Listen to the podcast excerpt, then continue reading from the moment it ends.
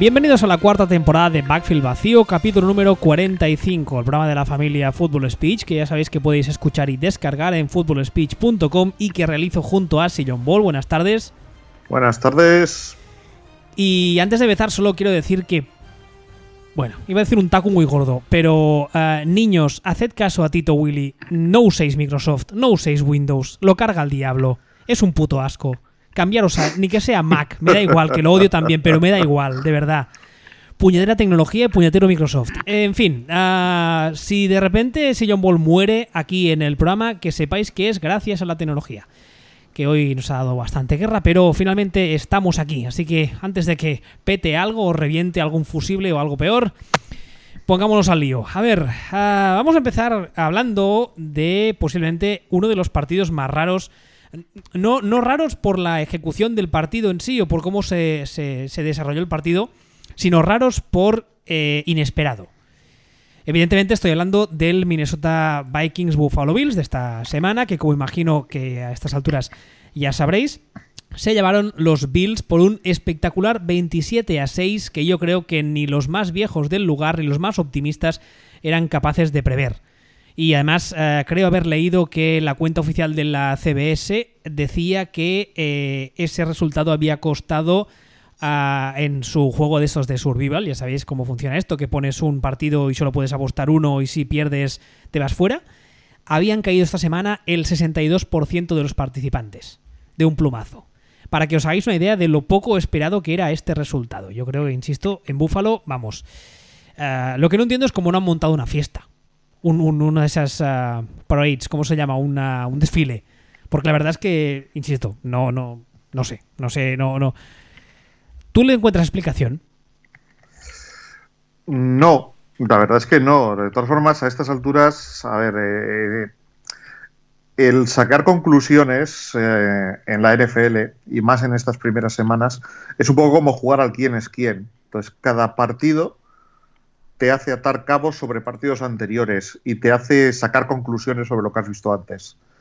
Entonces, ahora mismo, cada, cada partido que, ocurre, incluyendo este, te da nuevas perspectivas sobre lo anterior. Entonces, mm, tenemos dos opciones aquí, que es eh, pensar que esto ha sido eh, el paso de un cometa o pensar que esto se debe a algo. Yo personalmente no creo en los pasos de cometa, entonces, sino que más bien creo que todo pasa por algún motivo. Pues, ¿qué, mm, y el, ¿qué pasa también? Que estamos en una situación súper cómoda, claro. Esto es súper fácil. nosotros nos sentamos aquí varios días después de esto y decimos, y ahora vamos a analizar lo que ha pasado. Y al final, buscar explicaciones a posteriori se encuentran de puta madre. Pero de puta madre, lo más fácil del mundo. Hombre, a toro pasado todos somos pitonisos, eso es más que evidente. Claro, entonces en este caso, mm, yo analizándolo, yo, mm, son dos cosas. O bien los Bills son mucho mejores de lo que habían mostrado hasta ahora, o bien los Vikings son peores de lo que habían mostrado hasta ahora. Yo personalmente mm, creo que los Bills son una mierda. Y que los Vikings son mucho peores de lo que creían a priori. Y que los Vikings, y que los Vikings son peores de lo que habíamos visto. Porque realmente. Eh, ¿Qué ha hecho Vikings este año?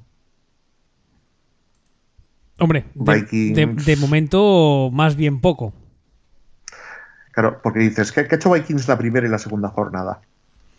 Le, ah, le gana a San Francisco, ¿Sí? ¿Lo digo bien? Le gana, le gana, le gana San Francisco. no tengo, San Francisco. No tengo los resultados exactos y los quería decir. Sí, sí, sí, no, no. Vikings gana San Francisco, a un San Francisco que, que lo que estaba demostrando hasta ahora que se ha roto Yori el Guapo es ser menos de lo que el año pasado parecía que era cuando se tiraban las capas al vuelo. Le gana por poco.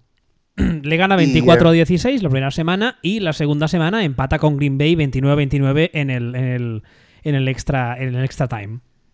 Exactamente, con unos Packers que personalmente creo que son una castaña. Eh, unos Packers que personalmente creo que no están a la altura y con, y con Rogers cojo. Mm, y ahí se queda. Entonces, ahora mismo llegan, pierden con, con, perdón, con Bills y dices Vamos, vamos a ver, vamos a ver, vamos a ver, vamos a ver. ¿Cuándo fue la última vez que... ¿Qué ha pasado? Claro, pero es que me echas la vista atrás y recuerdas el último partido que vimos a Vikings, que fue el año pasado. Y dices, fueron destruidos por, por los Eagles. Destruidos. Destruidos de una forma que no sé si recuerdas las imágenes de los eh, de los jugadores de, Vikings y mm, grabaciones eh, con lecturas de labios, estas cosas, en las que los, jugadores estaban dando vueltas desconcertados y diciendo nos están aplastando, eh, nos están destruyendo por, esquema, realmente, se nos están destruyendo tácticamente, no tenemos respuesta, todo este tipo de cosas. Que dices, bueno, en, en ese momento están perdiendo contra Eagles, puede tener un sentido.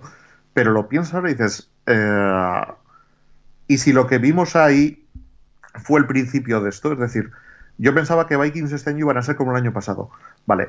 Y si realmente lo que vimos ahí fue que eh, Eagles eh, mostraron una forma de neutralizar a Vikings, a defensa de Vikings sobre todo, y, y todo esto es lo que hemos venido viendo, yo creo que ahora que hablabas de, eso, de los cometas, esas cosas que pasan una vez cada X, que, en principio se salen de todo, de todas las previsiones, yo creo que la temporada pasada de Minnesota era fue un poco en este sentido. Yo sé que a los fans de los Vikings no les va a gustar oír esto, pero la defensa de, la, de los Vikings la temporada pasada estuvo a un altísimo nivel. Mm, que yo recuerde no se, no se rompió nadie, si no recuerdo mal, estoy hablando de memoria, sabéis que eso decimos siempre que no debe hacerse, pero bueno, Ah, no, se, rompió nadie y luego está el tema de que Kinum jugó eh, literalmente el año de su vida. No es una forma de hablar, literalmente la temporada de su vida. Entonces, la temporada pasada tú te, te ah, hartaste de decirlo, ojo, porque lo de, lo de Kinum este año mm, posiblemente ha sido una anomalía en positivo, como mm, pues, pues eh, todavía está por ver, pero la verdad es que en Denver de momento ¿Cómo, definirías de momento la temporada de Kinu en Denver con una palabra? Inexistente. Vale. Ah, y en Minnesota, pues bueno, se trajo, ya lo sabemos todos, se trajo a Kirk Cousins, se le pagó un pastizal con la idea subyacente de que era un upgrade respecto a, a Kinum, que era mucho más quarterback, un quarterback mucho más serio, bla, bla, bla, bla, bla, bla. Y de momento, bueno, pues. Pues y fíjate, yo no tengo la sensación de que, de que Cousins sea el problema. No, no, no, yo no creo que sea el problema, pero sí que creo que en Minnesota creían que eh, el bajón de la defensa era algo esperable porque una defensa a, un, a tan altísimo nivel es muy raro que dure. Y yo creo que lo que pretendían, eh, estoy haciendo cábalas, ¿eh? pero bueno, yo creo que lo que pretendían, pretendían eran, era, perdón, a suplir esta bajada de marcha. O sea, que la defensa bajase una marcha con que el ataque subiese una, añadiendo, en teoría, un quarterback mucho mejor o mejor que Kinum. Y yo creo que de momento no les está funcionando. Creo. La temporada es muy larga, solo llevamos tres semanas. Sí que es verdad que tampoco, o sea, no es la cosa terrible, van 1-1-1. El récord podría ser mucho peor. Además, eh, el, el, partido de la semana 2 al fin y al cabo es con un rival divisional y con quien en principio tienen que jugar, jugarse la división, con lo cual sacar un empate siempre es mejor que sacar una derrota, que estoy diciendo una obviedad, pero, pero es, así. Y la cosa podría estar mucho peor, pero... la verdad es que, claro, además, bueno, el calendario que les viene tampoco es extremadamente difícil. La semana que viene les viene Los Ángeles, lo que no tengo claro si es Rams o Chargers, por aquí no me lo especifica. Rams, que si todo va como debe, mm, debería, debería ser una derrota, creo yo, para Vikings. Luego les viene Filadelfia, que podríamos volver a ver el, partido de playoff y también espero que pierdan. Lo que pasa que luego les viene Arizona, los Jets y luego los Saints, que también lo cuento con una derrota. Hombre, mm, yo creo que aquí el tema eh, depende de los Vikings, depende de Vikings realmente, porque si dan el nivel que daban el año pasado, no son inferiores a nadie o a, casi nadie realmente.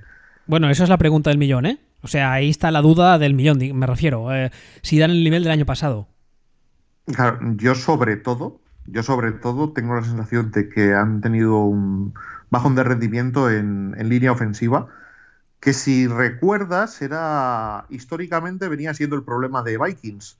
la línea ofensiva y que el año pasado pues eh, funcionó y funcionó, funcionó bien. Entonces tengo la sensación de que este año donde sí que ha habido, donde sí que hubo el año pasado una anomalía fue en esta línea ofensiva, en el rendimiento, que este año volvemos a volvemos al rendimiento habitual y, y que eso les va a generar muchos problemas. Y eso sumado a, a los problemas que, que, empezaron a tener ya a finales del año pasado con de playoffs con, con la defensa, o estos problemas que intuyo que, que a lo mejor pueden estar empezando a tener, mmm, mezclan, mezclan regular. Entonces, ahora mismo yo a los Vikings los pondría con un asterisco en la zona de a ver, a ver, a ver si vamos, estamos seguros de que los Vikings son buenos.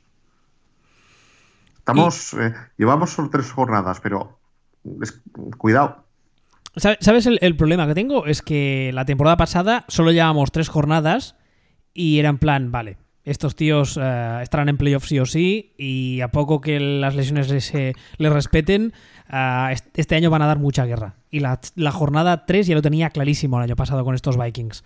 Y ahora mismo la sensación que tengo es en plan, me.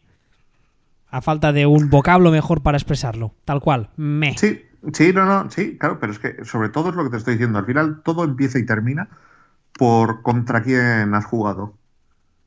Y el tema de Vikings es que son, hasta ahora mismo son me, después de haber jugado con los Niners, con Packers y con los Bills.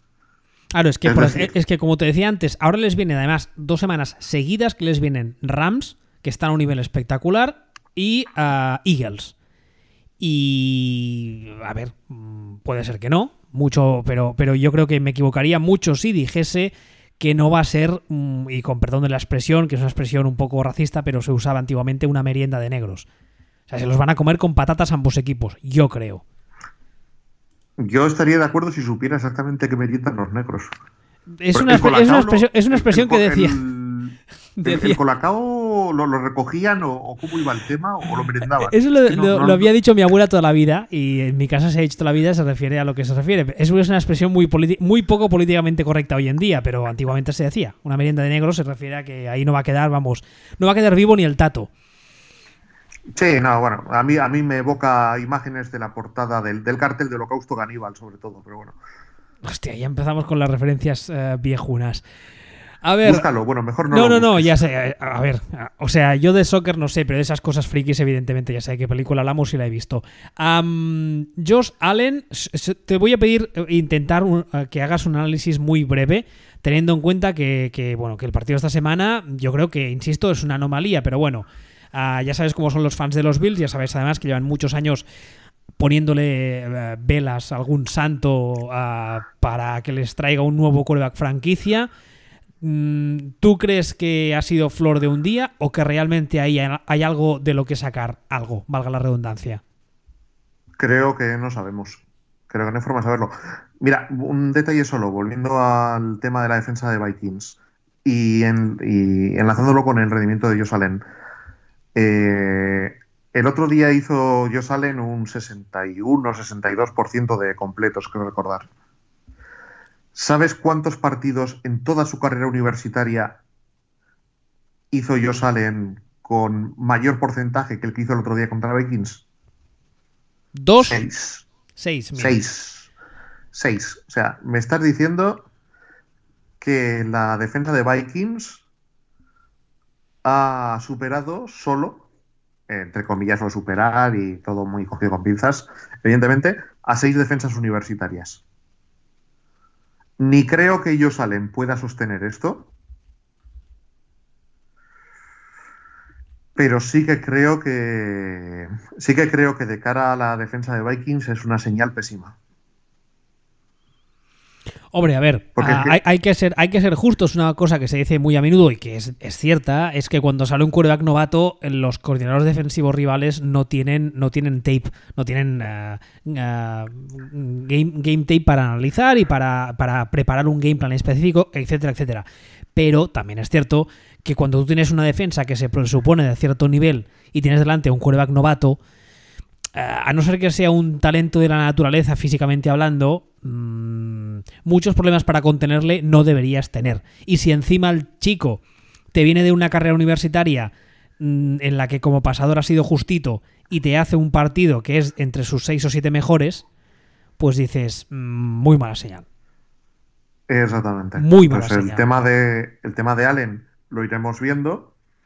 Las herramientas físicas es evidente que las tiene. Hay que ver si tiene las herramientas cerebrales, sobre todo. Y, Yo- y veremos. No, en, en mi caso, no, no sé en el tuyo, pero en mi caso no era precisamente de mis quarterbacks favoritos de este draft. Ah, sí, sí y no. Sí y no en el sentido, o sea, me explico. Ah, el, el partido del domingo, el partido de Buffalo contra los Vikings, yo creo que es el ejemplo perfecto de lo que es Josh Allen. Mucho talento físico, muy eh, raw, como dirían ellos, muy, eh, muy en crudo, que hay que pulirlo muchísimo. Y luego, pues primero, falta ver eh, cómo se pule y una vez pulido, qué sacas de ahí. Si sacas una circonita cutre de imitación o sacas un diamante o algo que se le parezca. Pero lo que está clarísimo, y viendo el partido de este, de este fin de semana, insisto, se ve a la milla, es que el talento, el talento físico lo tiene. Si físicamente es un, es un bicho. Sí, bueno. Sí, luego hablaremos de otro par de, quarterbacks que tenemos por ahí apuntados para, para comentar un par de cositas sobre ellos. Y Josh Allen, yo creo, creo que va a tener mejor carrera que cualquiera de los dos quarterbacks que vamos a mencionar luego. A luego, a luego. A ver, tú en este punto del guion lo habías titulado como la temporada 12 de Expediente X, que por cierto es la que están echando, la que echaron hace poco. Mira qué mala es. Mala, ¿eh? Mala, pero con avaricia. No, Bueno, no, la 12 sería la siguiente, la que todavía no hay. Ah, vale. Ah, y entonces, lo que viene ahora, tú lo has puesto directamente la temporada 13 de Expediente X, que no es otro partido que el Detroit Lions ah, New England Patriots, que además tuvo un poquito de follón extradeportivo porque justo antes del partido se dijo que eh, en la offseason se había intentado tradear a Gronkowski a los Lions y que Gronkowski había dicho que ojo con Tom Brady o me retiro.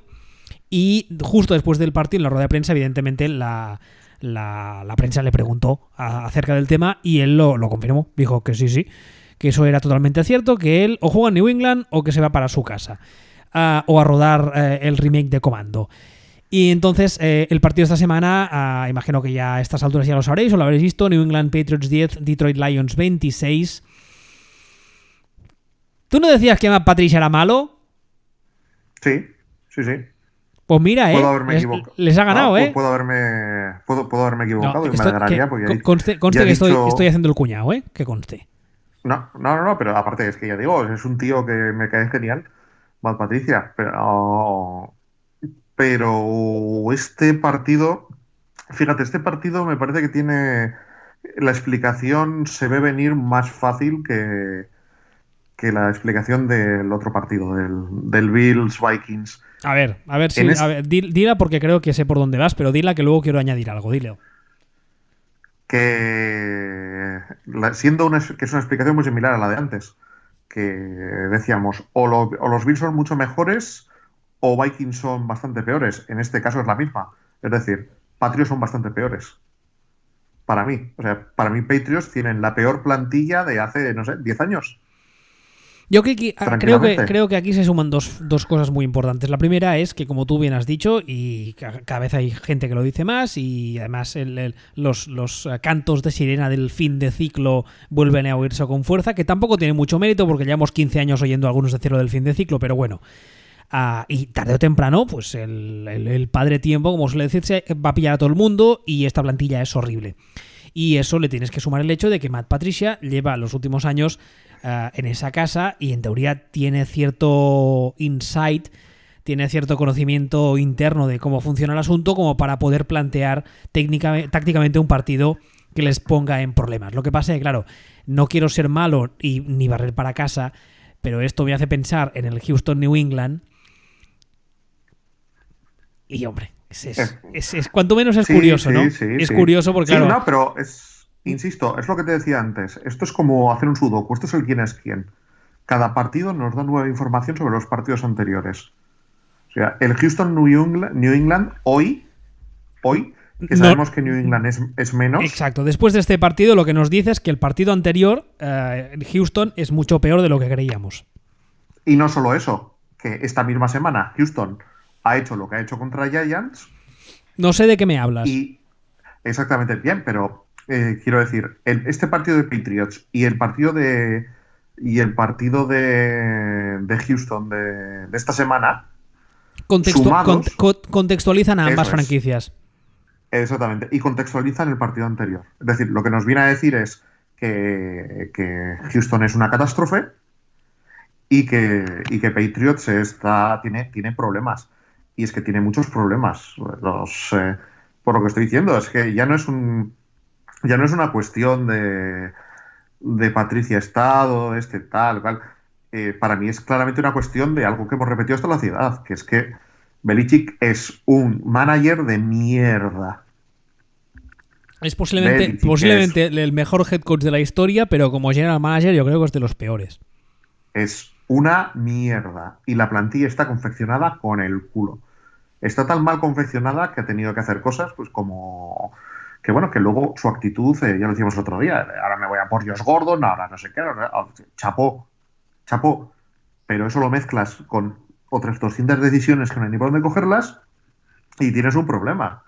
O sea, el, ahora mismo el ataque de Patriots está, está fiado a la lotería de Josh Gordon, porque es que no hay nadie que les abra el campo.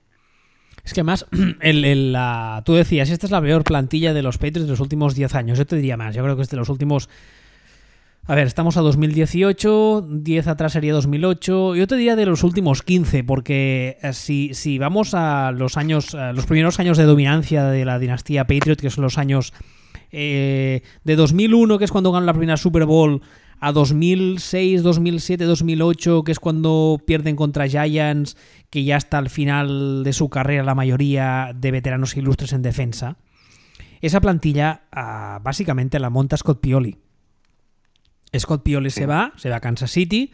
Sí que es verdad que en Kansas City no tuvo el éxito que, que, él esperaba, pero en Kansas City ah, hace limpieza y pone los primeros cimientos para lo que luego será la Kansas City de los últimos años.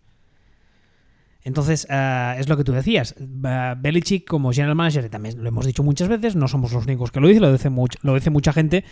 Como general manager es bastante malo, bastante muy malo. Toma decisiones incomprensibles, pero es que además no es el tema de que tome decisiones incomprensibles, porque al fin y al cabo, todos los general managers y todos los head coaches en esta liga se equivocan alguna vez, o dos, o cuatro, las que sean. El problema es que parece, desde fuera, parece incapaz de analizar con frialdad las necesidades de su roster. Y eso es una sensación que tengo desde hace años. parece que sea incapaz de ver eh, que tiene una casa y de ver que hay una tubería que tiene goteras y que hay un enchufe que hay que cambiarlo. Y te está pintando las paredes de otro color cuando lo que necesitas es cambiar ese enchufe y cambiar esa tubería. No sé si me explico. Y esa es la, sensación que llevo teniendo desde hace años con Belichick. Y, hay otro tema, hay otro tema con Belichick que es una, cuestión que vengo intuyendo hace cierto tiempo, que es que a medio plazo le va a acabar mordiendo el culo su forma de gestionar el grupo. ¿En, en qué sentido? En el sentido de que tú puedes comportarte de determinada manera y no casarte con nadie y todo este tipo de cuestiones mientras ganes. Pero si tu plantilla sabe que eres un cabrón despiadado que no se casa con nadie y que mm, vas por ahí ofreciendo a Gronkowski y que vas quitándote encima a los veteranos respetados de la plantilla y etcétera, etcétera, etcétera, etcétera, etcétera, etcétera. En el momento en el que no ganes tanto, tu plantilla va a empezar a, a perder la confianza en ti. es decir, básicamente esto es un, tema básico de gestión de grupos, pero no, no en la NFL, en cualquier parte. Si vas a ser un hijo de puta, más te vale que seas muy bueno en lo que haces. Sí. Sí, sí. Básicamente es eso. Entonces. aparte, aparte de que, de que en, esta situación concreta, en esta franquicia concreta, e, es una especie de, no sé cómo decirlo, de balsa de aceite, eh, pero de aceite caliente y en medio hay una especie de algo inflamable y está siempre permanentemente a punto de explotar. La gente les tiene muchas ganas y parece que siempre está a punto de suceder la gran crisis que acabe con. Y esto también lo hemos visto desde hace un montón de años. Entonces, eh, nunca sabes cuándo la siguiente crisis va a ser la definitiva. Uh, Belichick, como tú decías, está perdiendo el control de la, del, vestuario. no, no, no, no, no quiero decir eso. No, no digo que esté perdiendo el control del vestuario. No, lo que dices es que si con, esos métodos tan, tan uh, tiránicos que usa, si, si, no, si no gana, puede costar el vestuario. Exactamente. Y además le sumas el hecho de que, de que Brady Ah, hay el run run desde hace un año que eh, él y, Belichick no se llevan bien, que sí, que ellos han salido a decir por activa y por pasiva que es mentira, pero ya sabemos todos que cuando el río suena agua lleva. Eh, ahora está el tema de Gronk, que, que se ha filtrado que se lo quería sacar de encima, lo cual, hasta cierto punto, como decisión completamente deportiva, no es una mala decisión. Porque si te viene Detroit, consigues endeñárselo y te dan una primera ronda o una primera y una segunda, Uh, Gronk es un tío que es muy bueno en lo que hace, pero de, cada, de, todas las temporadas que ha jugado, ¿cuántos partidos se ha perdido? No, sí, a, nivel, a nivel deportivo la decisión tiene sentido. Pero muchas veces hay, que, hay que ponderar mm, no solo lo deportivo, sino también el tema, pues lo que tú decías ahora, ¿no? De química de vestuario, de, ah, de gestión del grupo, de, de, de, ánimo, de no sé cómo decirlo, de moral etcétera, etcétera. Y eso, como tú decías bien ahora, no es un tema de fútbol americano, es un tema de gestión de grupos psicológico en general. De grupos, de plantillas, de, deportes, de trabajo, de todo. Una cosa, ¿sabemos cuál era la oferta por Gronkowski? No consigo recordar, a ver si consigo encontrarla. Yo no, porque... yo no lo he leído. No, yo tampoco, yo tampoco, yo tampoco, espérate. Pero, pero hombre, a ver, es que una primera y una segunda por Gronkowski a su edad y siendo. No, no, a ver, me, la he, sacado de la manga, ¿eh? Sí, por, eso te digo que también hay que tener en cuenta esto. Eh, al final, si viene Detroit y te dice, toma una primera por Gronkowski, yo, yo te lo pongo, le pongo un lacito y te lo largo. O si me dices una primera y una segunda, ni te cuento. Entonces, claro, no es lo mismo decir, mm, me quito del medio a. Me quito del medio a Gronkowski por cacahuetes o por una, por una tercera una cuarta, que me lo quito por una primera. Y es un poco, todo depende también del, retorno. Es como esto que, esto de este verano, de decir, bueno, pues traspaso a traspaso al wide receiver que me abre el campo para al final, básicamente, sacar a cambio un running back novato que tampoco lo está petando, precisamente. Y dices, mm, y volvemos a lo de siempre. Running back, levantas una piedra, una piedra te salen 20 jugadores que te alarguen el campo de verdad, hay bastantes menos. Entonces, hacer este cambio es un poco de, mm, sí, me parece muy bien, todo lo que tú quieras, pero, mm, pero me parece que al final el, el manager Belichick va, va a acabar generándole muchos problemas al entrenador Belichick. A ver, siguiendo con el guion, más cosas. Aquí tenemos un, uh, otro punto que la verdad es que da para mucho y me parece muy interesante. Oye, una, una, oye, una cosa. por cierto, que no, hemos hablado, que no hemos hablado de los Lions. Ah, bueno, hablemos de los Lions. ¿Qué les pasa? Eh, eh, solo, solo decir que es el único equipo de la liga ahora mismo que no sé qué cojones esperar de él. Porque su primer partido fue bochornoso. Su segundo partido fue aceptable y este partido han ganado a Patriots. Siguiendo esta progresión, para el octavo partido aproximadamente serán los Falcons de Sanahan y para el décimo partido serán los Patriots, pero de cuando estaba rendimos. Hombre, la verdad es que viendo el calendario, no tienen un calendario las próximas semanas especialmente difícil.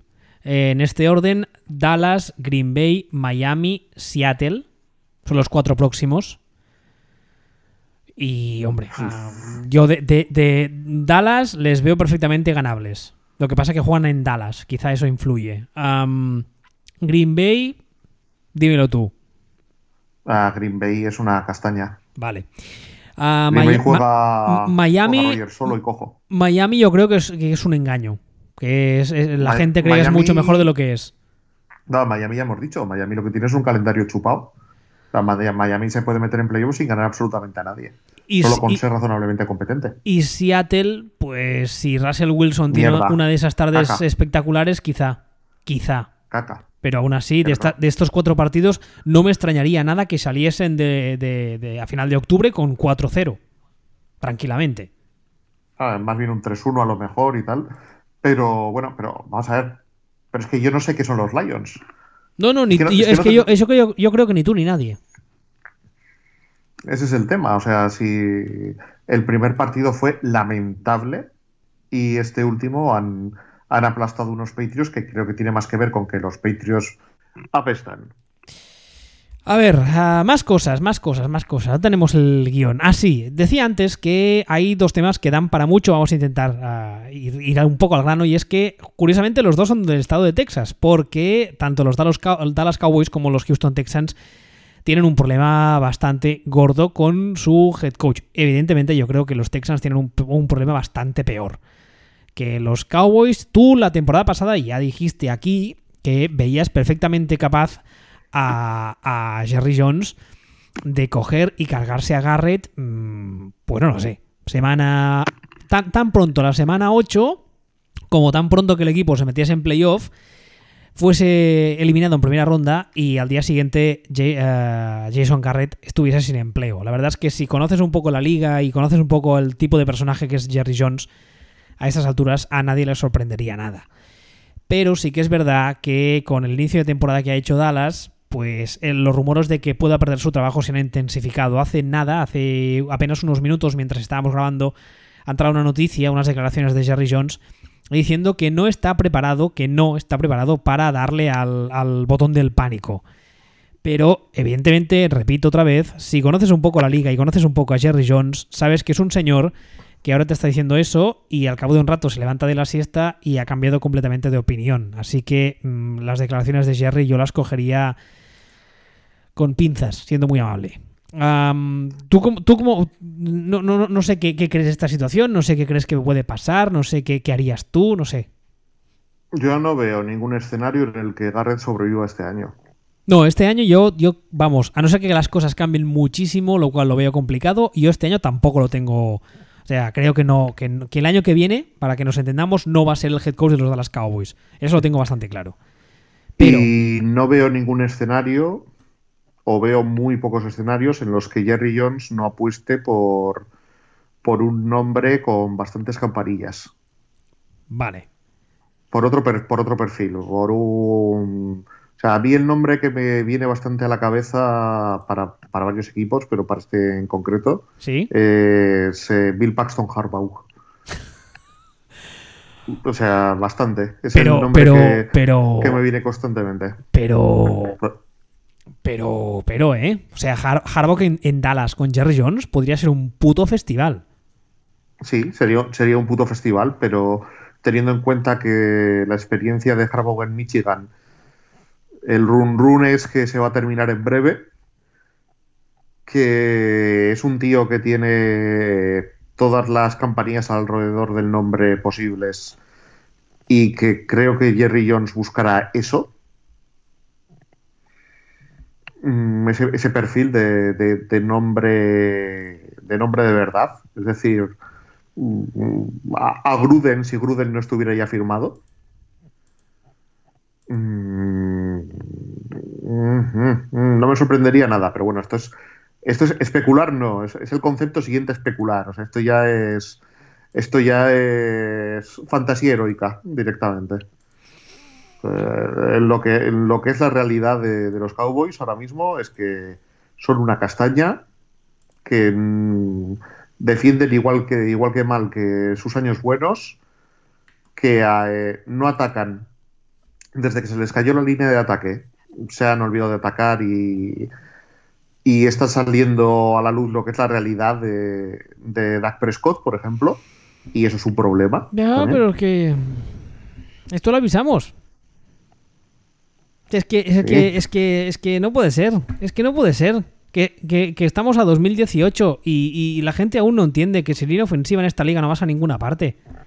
Y cuando salió Dak Prescott y cuando salió Zeke Elliott, la gente se hacía pajas mentales con que ya les querían en el Hall of Fame. Y lo avisamos que la fortaleza de, esa de ese ataque era la línea ofensiva, que era una línea ofensiva que hacía lo que le daba absolutamente la gana. Porque tuvo una temporada espectacular en la que se comía con patatas a cualquier defensa. Ha caído la línea y bueno, pues a las pruebas me remito, su señorita. Claro, pues ahora, ¿ahora qué? Ahora, ahora. Oh, pues si pensábamos que teníamos un quarterback para 10 años o para 20. Ah, Sí, pues sí, ya, ya, por supuesto que sí. A lo mejor, lo que que a lo mejor para suplente durante, durante 20 años. No, y, y a ver, la Mm. verdad, la verdad es que con una línea decente, ya no te digo una línea top, una línea decente eh, es, es un quarterback que te ofrece, hombre, yo no, no, no estamos hablando de un, de un, eh, no, no sé, no sé cualquier nombre, de un Bortles, por decir algo, ¿vale? Pero claro, es un, es un quarterback que ni muchísimo menos, por ejemplo, la comparación, y además esta, esta semana viene al pelo porque han jugado contra ellos, la comparación que hacía mucha gente en su temporada de novato es que era parecido a Russell Wilson. Y claro, dices, hombre, a ver, vamos a ver, mm, no fliparse, dejan las drogas, o sea, no, no, Sí, porque Russell Wilson. Russell Wilson tiene la, la- la- la habilidad atlética, pero su fútbol IQ es altísimo. Altísimo. Y no Vamos, sería. no y sería- Wilson escribió el libro sobre cómo jugar con una línea compuesta de conos. Exactamente. O sea, y, y lleva haciéndolo años y aún así lleva rindiendo y aún así consigue que a veces su equipo a nivel ofensivo funcione, pese a que eh, lo que tiene alrededor eh, daría pesadillas a Freddy Krueger. No es el caso de Dak Prescott. Pues sí. No es el caso de Dak Prescott. Y encima, ah, esta semana hemos sabido, niño, deja el cable, que te oigo mal. Vale, ya. Vale, vale. Coño, tanto tocar. Esta semana hemos oído que se va a perder varias semanas ah, por lesión Sean Lee, que también es otro clásico de cada temporada, lo cual es una auténtica pena porque aparte de lo bien que le va a la defensa de Dallas tenerle, es que el otro día lo hablaba en Twitter con no sé quién, es un tipo que si estuviese sano y tuviese una disponibilidad normal, estaríamos hablando quizá de un top 3, top 5 de linebackers interiores de la liga.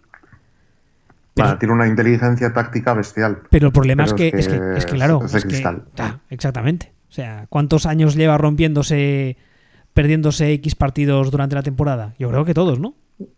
Sí, no, no, es el, es el de la NFL. O sea, no, es, es otra historia. Pero bueno, y luego nos vamos, como decía, al otro equipo tejano de la liga, que son los Houston Texans, que la verdad es que sería un poco volver a decir lo que yo llevo semanas diciendo, pero esta semana eh, con otro partido, y es que esta semana pues hemos pringado pero bien contra unos New York Giants, que en principio es un equipo en reconstrucción, con un montón de carencias, y aún así, pues no parecía a ratos que tuviesen muchos problemas en ganarnos, ¿eh? No, no, los Giants son una mierda. Y cuando pierdes contra una mierda, ¿Qué significa que eres tú? sí, según mis estudios de lógica aristotélica, eso quiere decir que tú eres una puta mierda. Exactamente, una mierda mayor. Entonces, eh, el tema es que Texans tienen un, tienen un conglomerado de, de, de puertas, espejos y relaciones eh, en el patio trasero entre, entre head coach, entrenador, el anterior head coach, la hija del prima del portero del dueño. Es, mm, es una historia un poco complicada, pero llegados a este punto, yo no veo tampoco cómo puede sobrevivir Bill O'Brien a esto. Hombre, tendría, tendría que darle la, la- la temperatura, es decir, tendría que darle la vuelta a la temporada por completo.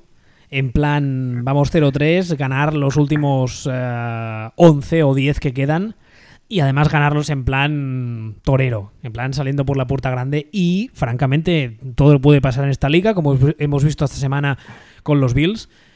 Pero viendo cómo está jugando el equipo, viendo los inmensos problemas que tenemos en línea ofensiva y viendo que la defensa, mmm, bueno, pues no sé, está ahí, supongo, porque hay veces que no lo parece, uh, veo muy complicado que este equipo termine, mmm, no ya metiéndose en playoff, que eso ya lo descarto, sino con récord positivo. Lo veo muy complicado. No, es, no, yo, lo veo, yo lo veo muy, muy difícil. Visto el rendimiento actual, muy, muy, muy difícil. Y igual que igual que pues, pues esta mañana que teníamos una conversación en Twitter tú y yo pues con sobre el tema sobre los Jets comentábamos pues que, que Jets son probablemente el equipo con menos talento en el roster de la liga.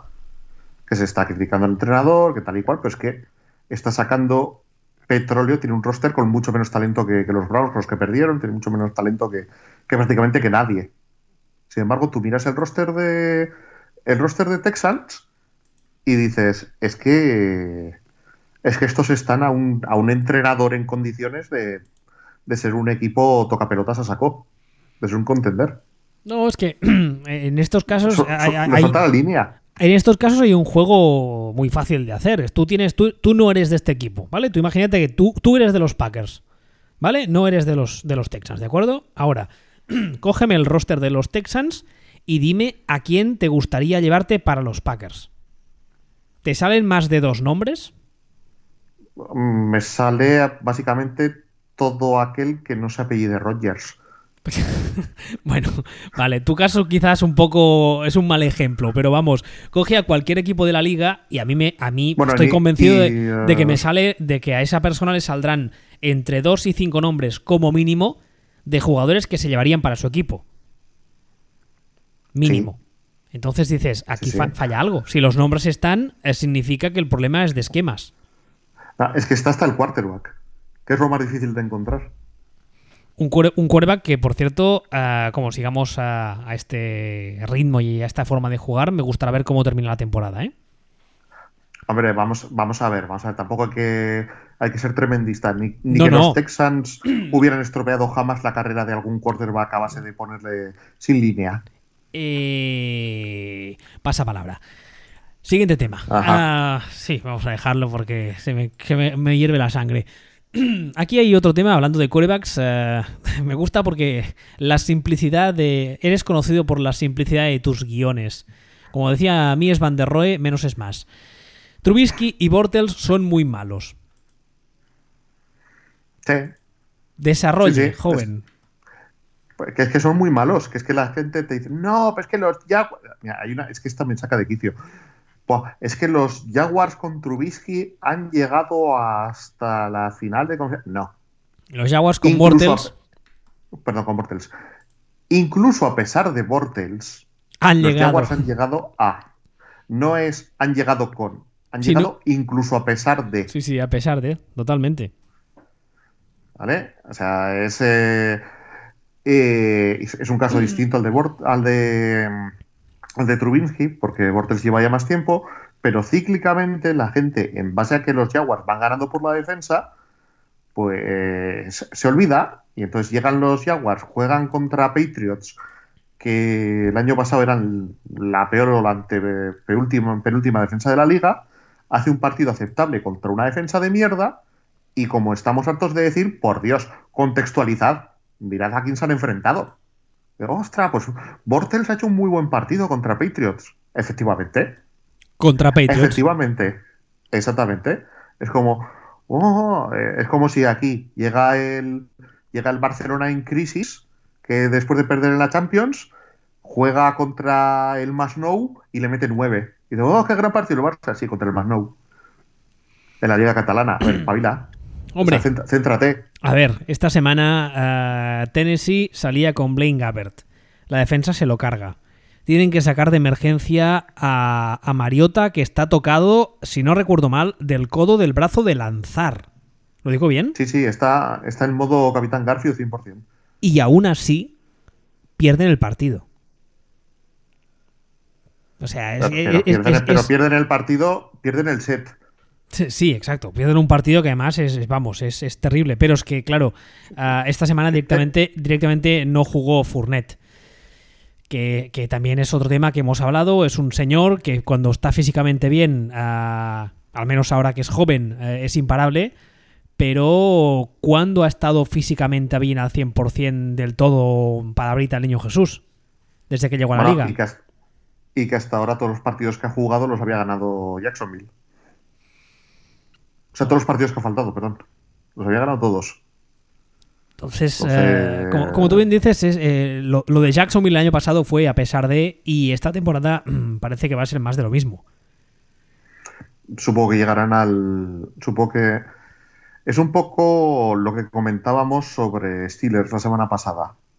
que son capaces de ganar a cualquiera, pero para ganar el anillo tienes que hacer cuatro partidos seguidos sin fallo, eh, derrotando a rivales progresivamente más fuertes. Entonces, ¿me creo que Jacksonville puede ganar a cualquiera? Me creo que Jacksonville puede ganar a cualquiera. ¿Me creo que Jacksonville va a hacer tres o cuatro partidos seguidos contra rivales fuertes? y en esos tres o cuatro partidos seguidos contra rivales fuertes, Bortels va a hacer tres o cuatro partidos a buen nivel, como si fuera un Nick Foles cualquiera. No. Dicho de otro modo, en lo que queda de temporada, ¿te crees que Jacksonville puede hacer tres o cuatro partidos buenos o incluso muy buenos? Sí. ¿Te crees que pueden hacerlos seguidos? No. No, o, cinco, o seis, o si los tres partidos en liga regular son contra sus compañeros de división, por supuesto. Por supuestísimo. Y puede acabar la temporada con 13-3, tranquilamente. Para, llegar a, yo sé, Yo sé que va a ser. Va, a sonar, va a sonar a locura, ¿eh? Pero ya lo dije esta offseason. Uh, si tenéis eh, sitio en la fantasy, yo me pensaría lo de pillar a Cody Kessler. Porque a mí es un tipo que estando en Cleveland con Hugh Jackson no me desagradó para nada. Y si Bortles sigue jugando muy mal, yo creo que en ese vestuario los primeros que dirán algo serán los propios jugadores en plan, necesitamos a alguien que no sea, que no sea tan malo. Ya no que sea bueno, que no sea tan malo. Porque tiene una defensa espectacular, que sigue rindiendo un nivel altísimo, que tendría, con, ese, con, ese, con ese equipo tendrían que mm, pasearse en la mayoría de partidos. Con esa división tendrían que pasearse en esa división. Y aún así, eh, yo creo que está muy claro que Bortles les puede costar eh, las opciones reales al anillo. Es que me recuerda, me recuerda muchísimo al escenario de, los Baltimore Ravens de 2000-2001 que meten de quarterback a Trent Dilfer, que es un tipo que no es ninguna pasada, y ganan el anillo porque el ataque básicamente lo que hace es no cometer errores. Sí. Bueno, permítame, señor, que le hable de nuestro señor y salvador Colin Kaepernick. no, no, por favor. No, Colin Kaepernick no. De hecho, De hecho, te voy, a te voy a lanzar una más graciosa todavía. No sé si sabes que los Niners de las próximas eh, seis semanas, creo que es, ¿Sí? tienen cuatro partidos en prime time en, la televisión americana. Muy bien. Sin Guapopolo. Estos Niners, sí, estos Niners sin Garópolo. ¿Se te ocurre algún jugador que si firmara por los Niners revitalizaría las audiencias televisivas automáticamente? Mm, pues ahora no caigo, ¿eh? No va a pasar, pero la verdad es que no, a, nivel, a nivel de producto televisivo sería épico. Sí, sí. Sería la tormenta perfecta. Completamente, o sea, yo es que yo me imagino a Donald Trump viendo eso en un multipantalla y y lanzando cosas a las televisiones una tras otra. Y, te, diré más. Kyle Shanahan pillando a Kaepernick, me vuelvo a creer en los Niners ya. Y eso que Kaepernick todo el mundo sabe que no es santo de mi devoción. Nada, pero Kaepernick, Kaepernick mm, es que le iba a faltar el elemento fundamental para, para, para los triunfos de Kaepernick. ¿No ser vegano? No, no jugar contra Capers. Ah, claro, será eso. Y no ser vegano. También. Puto come lechugas este. En fin, ah, por cierto, hablando de muy rápido, hemos pasado por encima de Trubisky, pero eh, ayer salió la noticia que los Cardinals han nombrado ya a Joe Rosen como titular ah, para esta semana o para lo que aguante vivo detrás de esa línea ofensiva o, no sé, o lo que sea. Ya, veremos, pero efectivamente, volviendo al tema de Trubisky, que no, no lo hemos tratado, eh, ¿Tú, te, ¿Tú con qué jugador te quedarías? Pongamos de los dos últimos drafts, eh, jugadores seleccionados en primera ronda. ¿Te parece que Trubinsky es mejor que alguien? Es decir, ¿te parece que Trubinsky es mejor que Mahomes? No. ¿O te parece que es mejor que. o que vaya a ser? mejor que Sam Darnold o que o que Josh Allen o que el otro o que el otro o que el otro. O sea, eh, ¿te, te parece a día de hoy? A día de hoy no. No. Eh, ya, bueno, pues es que estamos hablando de que Trubinsky no es mejor que Josh Allen cuando Trubinsky lleva eh, dos años o un año y medio jugando y el otro ha jugado el otro día un rato. Hombre, a ver, lo de que no es mejor a nivel de talento físico, Allen sí que el otro día, como decimos antes, pues demostró tener mucho, pero no sé yo hasta qué punto mm, puede, puede fiarlo todo a su talento es- físico. Nada, es, es un, es un ejemplo. O sea, es un ejemplo. A lo que me refiero es a que a día de hoy eh, creo que es más que evidente que la gente de los Bills está más contenta con su quarterback que la gente de, de los Bulls, digo de los Bulls, de los, De los Bears, sí. de los Bears con el suyo. Mm, Y, y, y, es decir, eh, insisto, el caso de, Josh Allen es muy exagerado porque acaba de empezar a jugar, pero compara a Trubisky con Mahomes. Hombre, no, eso, eso, eso sí que duele. Es hace pupita, ¿eh? Sí, sí, muchísimo. Que bueno, de, O sea, de Mahomes quizá podríamos hacer algún apunte, ¿no? Porque la verdad es que ni que sea para Mm, colgarme mm. la medalla, que también mola. Claro, que ahora, que ahora mismo es Dios en la tierra y que habrá que ver cuánto tardan en coger en la matrícula, porque si no se la cogen, mejor quarterback de la historia. Ah, aunque sí que es verdad, el otro día no sé quién hacía un tweet y tiene toda la razón, habla como, como Kermit the Frog, como la rana Gustavo en la versión original, tiene la misma voz. Es muy Pues cómico. entonces, tengo, entonces tengo curiosidad por conocer a su novia. Eh, bien visto. Un, un apunte muy rápido eh, de esta semana, lo, lo tuiteé durante el partido, yo creo que es bastante más que evidente, no estoy descubriendo nada, no es que yo sea muy bueno y lo vea antes que nadie, las reminiscencias con Fabre son más que evidentes, están ahí. O sea, Sí, ese, ese sí, tipo, ese, tipo, ese tipo de jugadas de, de- de- de- no sé cómo explicarlo, de no soy consciente de lo que está pasando y entonces la presión no me afecta y juego como estuviese en el patio del colegio y me la pela todo y la lanzo ahí, pero completo porque tengo un brazo de la hostia, etcétera, etcétera, eso es Fabre 100%. Sí, pero bueno, ya lo. Es un tema que, que ya está tratado, digamos. O sea, ya que este sea mini Fabre es, es más que evidente. Hay que ver si es capaz de sostenerlo. Claro, No- evidentemente, evidentemente. Mm, pero, ya hemos dicho más de una vez que es un jugador que está, que es claramente un jugador NFL. Y es claramente un jugador mm, top 10 NFL entre los quarterbacks, como mínimo. Ese es su suelo. Entonces, eh, realmente, realmente es que es, es que es injusto para Trubisky compararlo con él, a pesar de que Trubisky fuera un número más alto del draft y todo esto. O sea, creo que aquí lo, creo que lo relevante de este tema es que, que los Bears se están convirtiendo en el equipo que creíamos que iban a ser, es decir, un equipo contra el que da por saco enfrentarse, pero frenado por su quarterback. Es decir, creo que los Bears se pueden convertir en una especie de de mini Jacksonville Jaguars. Y de hecho, creo que el problema, no sé si viste el otro día el partido de los Bears, pero No, no, esta semana de los Bears no, no los he visto. No he visto ni highlights ni nada. Pues hay una, hay una jugada después de un par de Sí, claro. Highlights de- sí. He visto el resumen ese que hacen en YouTube del canal NFL, que es como un resumen largo, ¿sabes? Sí, sí, sí. Vale, no sé si saldrá la jugada que dices, pero el resumen sí que lo he visto.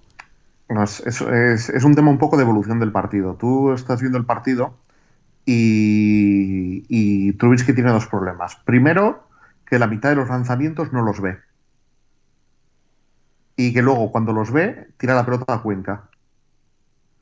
El problema es que eso, te das cuenta tú viéndolo, se da cuenta Trubisky y se da cuenta Nagy. Y hay, hay un momento, en una jugada que creo que es, no sé si es una cuarta y dos o una cosa así, que, que lanza el field goal. Y la sensación que me dio en ese momento fue... Con otro. o sea, me transmitió una sensación de. Estoy empezando a no confiar en mi quarterback de lo más peligrosa. Hombre, la, el partido de la semana pasada yo sé que lo vi y la sensación que te da es, es eh, otra cosa que también habíamos dicho, que de brazo va más que sobrado, pero que es un pollo sin cabeza. O sea, corre, corre y, la, la, suelta en plan, ¡buah! Pollo la suelto, a ver qué pasa. Es la sensación que te llevas viéndole. Sí, no, no, pero es que más que un quarterback parece el lanzador de jabalina de las 12 pruebas de Asteri, ¿sabes? O sea, es una. Lanzo el melón, lanzo el melón, lanzo el melón, sí. Sí, básicamente es eso. A ver, a ver, qué, a ver qué saca y cómo avanza la temporada, porque ya, ya dije en esta offseason que yo tenía muchas esperanzas puestas en esta dupla, Nagy-Trubisky. Aparte de que yo estoy seguro de que Nagy tiene que saber que su, su crédito va irremediablemente ligado al, de, al del quarterback, porque llega con la vitola de genio ofensivo, bla, bla, bla, bla, bla, bla, bla, bla.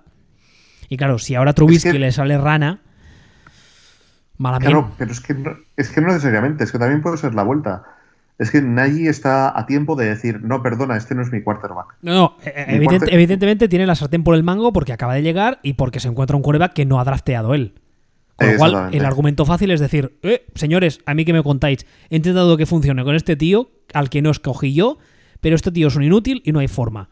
Y entonces el año que viene, esta, esta misma offseason, sin ningún tipo de remordimiento, sin el draft, viene un quarterback que le guste a, Na decir, vale, este sí que es el mío, a este lo quiero. Y nadie podrá decirle nada. A ver. ese, es el, ese es el tema al que me refería.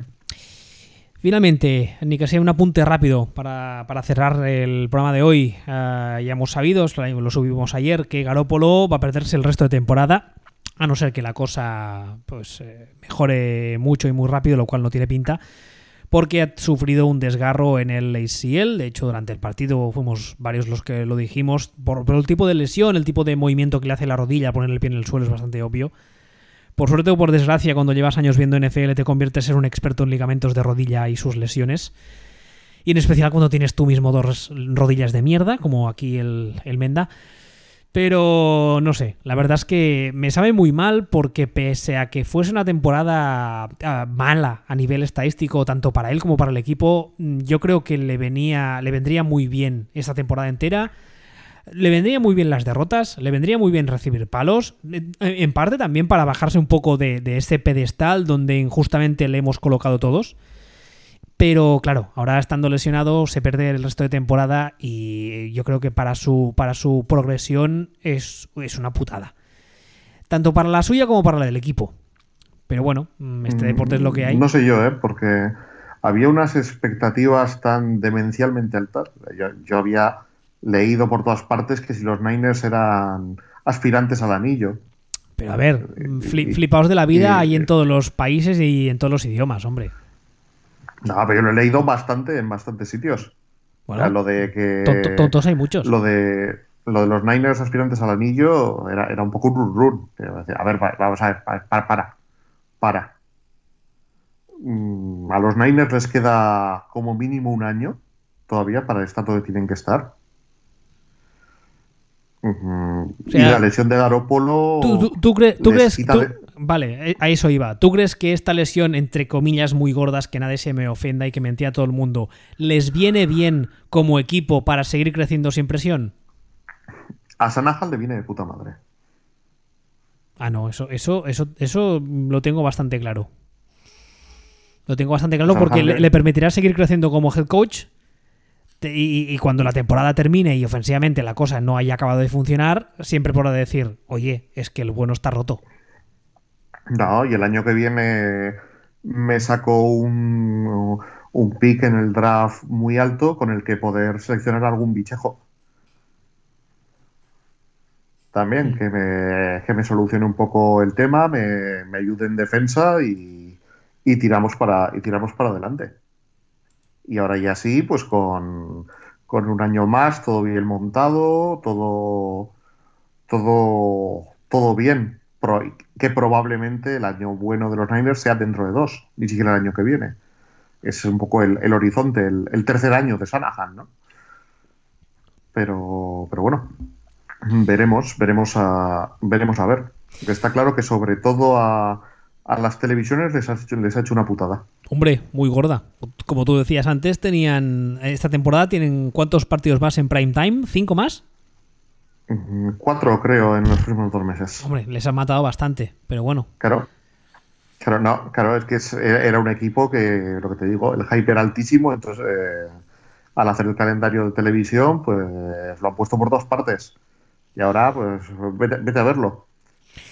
Antes, ahora sí, antes de terminar el programa, ¿quieres hacer algún comentario sobre el tema Clay Matthews? Mm, No, no, nada más de lo que ya dijimos la semana pasada. Es un, es un problema. No sé si sabes que hoy la misión de arbitraje de la NFL Sí, sí, lo sé, lo ha sé. dicho que, que esperan que eh, se cambie ligeramente la forma de arbitrar estas jugadas, pero sin cambiar el. Eh, Que, pero que no van a tocar eh, la letra de la regla. Sí, de hecho ten- tengo un link aquí abierto porque quería comentarlo en el, en el meeting que tienen cada mes para revisar cuestiones, imagino, internas y ver cómo la cosa evoluciona. Han salido a decir que el meeting, pues van a hablar del tema, pero que no va a cambiar mucho la cosa, ¿eh? Que tranquilitos, que la cosa se queda como está. Bueno, Mm, hombre, la, la letra de la norma es la que es, pero si ya han lanzado el, si han lanzado el mensaje de, bueno, va a haber que analizar cómo se está pitando aunque no cambie la norma, mm, aquí me parece que el tema lo van a relajar. O sea, me parece que lo van a relajar porque es que es que yo entiendo que la NFL quiera esto porque quiera ser la liga con con más touchdowns de la historia ahora mismo, las primeras jornadas, eh, y venga highlights por todas partes, y venga resúmenes, y venga tal, venga cual. Pero es que realmente se está echando encima a todo el mundo. Hombre, es que, es que estás. eh, si aplicas esta norma como se está, como se viene aplicando estas semanas, eh, el factor. eh, el factor que tiene el pass rush a la hora de cambiar partidos, de, de ser decisivo, eh, no te diré que lo estás eliminando por completo, pero lo estás reduciendo muchísimo. No, sí, sí, o sea, es un tema, sí, pero yo sí, que si es- los lo- quarterbacks lo saben que, claro, si los quarterbacks saben que no les puedes ni tocar, eh, ese factor de miedo de ay que la suelto porque me pegan desaparece. Claro. Entonces, pues mm, yo imagino que este tema relajará bastante por, por lo que te estoy diciendo, porque al final es tú puedes luchar contra contra un equipo, puedes luchar contra un periódico, puedes luchar contra pero cuando tienes en contra a todos los medios, a, a todos los equipos, a todos los jugadores, ya sean de defensa como, como quarterbacks, como tal, mm, es que la has cagado. Entonces ahora lo que entiendo que están buscando es una solución honrosa para rectificar el tema si Sin- pudiendo sin- decir, "Eh, ch, no hemos rectificado. Exacto, sin decir la hemos cagado. Exactamente. Entonces, bueno, pues, eh, bueno, pues ya sabemos, mm, es, es normal. O sea, al final eh, las directivas de, de las ligas, pues a veces las lían y, y estropean cosas y luego pues toca hacer como que no han estropeado. O sea, llámese Godel, llámese Tebas, llámese como se llame. O sea, que hagan el paripé y arreglen el tema y haremos como si no nos hubiéramos enterado. Como decía, creo que era Serrat en una de sus canciones, niño, deja de joder con la pelota. Vendría a ser un poco eso. Niño, no toques. Si algo funciona, no lo toques. Pero bueno. Pues si no quieres añadir nada más, yo lo dejaría aquí. Mm, No, de Em- momento para lo que teníamos agendado, suficiente. Hemos conseguido terminar el programa pese a la- los problemas técnicos y tecnológicos que, es, vamos, contra viento y marea. Somos, yo diría que somos casi unos héroes. Casi. O sea, yo no había tenido tantos problemas o no había visto a nadie tener tantos problemas con la informática desde Matthew Broderick en Juegos de Guerra. Toma, ref- toma referente viejuno que la mayoría de millennials que nos escuchan no habrá pillado ni de coña. Yo creo que no podemos, de- no hay que cerrarlo aquí, no podemos superar esto. Después de ser Sí, no, referente. pues, pues- pues espera, espera que espera que ahora todavía me toca seguir intentando que funcione el Skype en condiciones. Ya verá profesor Falken, ¿sabes? Pero bueno. En fin, uh, como siempre, nos podéis escuchar en footballspeech.com. Este señor en Twitter es arroba ball y yo soy arroba wbistuera. Hasta la semana que viene. Hasta luego.